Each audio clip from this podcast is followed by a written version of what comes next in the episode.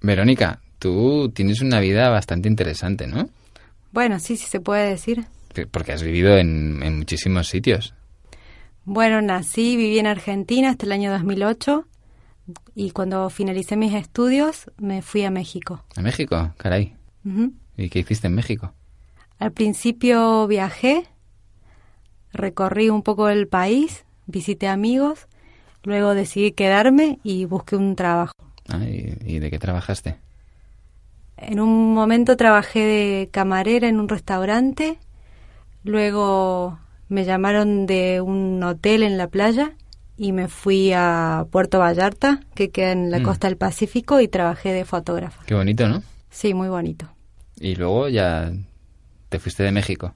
Luego, en el año 2009, viajé a Londres a estudiar inglés. Ah. ¿Y cuánto tiempo te quedaste en Londres? Tres meses. Ah, ¿y aprendiste mucho? Bueno, un poco. y luego ya entonces es cuando te viniste a España, ¿no? Sí, en el año 2009 vine a España. Hmm, Y en España supongo que has hecho muchas cosas también, ¿no? Sí, sí.